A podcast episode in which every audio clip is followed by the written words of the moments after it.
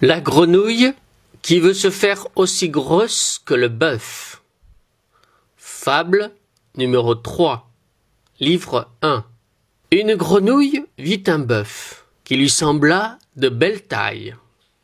Elle qui n'était pas grosse, en tout comme un œuf, envieuse, s'étend et s'enfle et se travaille pour régaler l'animal en grosseur, disant Regardez bien, ma sœur, est-ce assez?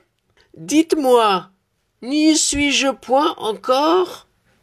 Nenni M'y voici donc. Point du tout. M'y voilà. Vous n'en approchez point. La chétive pécore s'enfla, si bien qu'elle creva. Le monde est plein de gens qui ne sont pas plus sages. Tout bourgeois veut bâtir comme les grands seigneurs, tout petit prince a des ambassadeurs, tout marquis veut avoir des pages.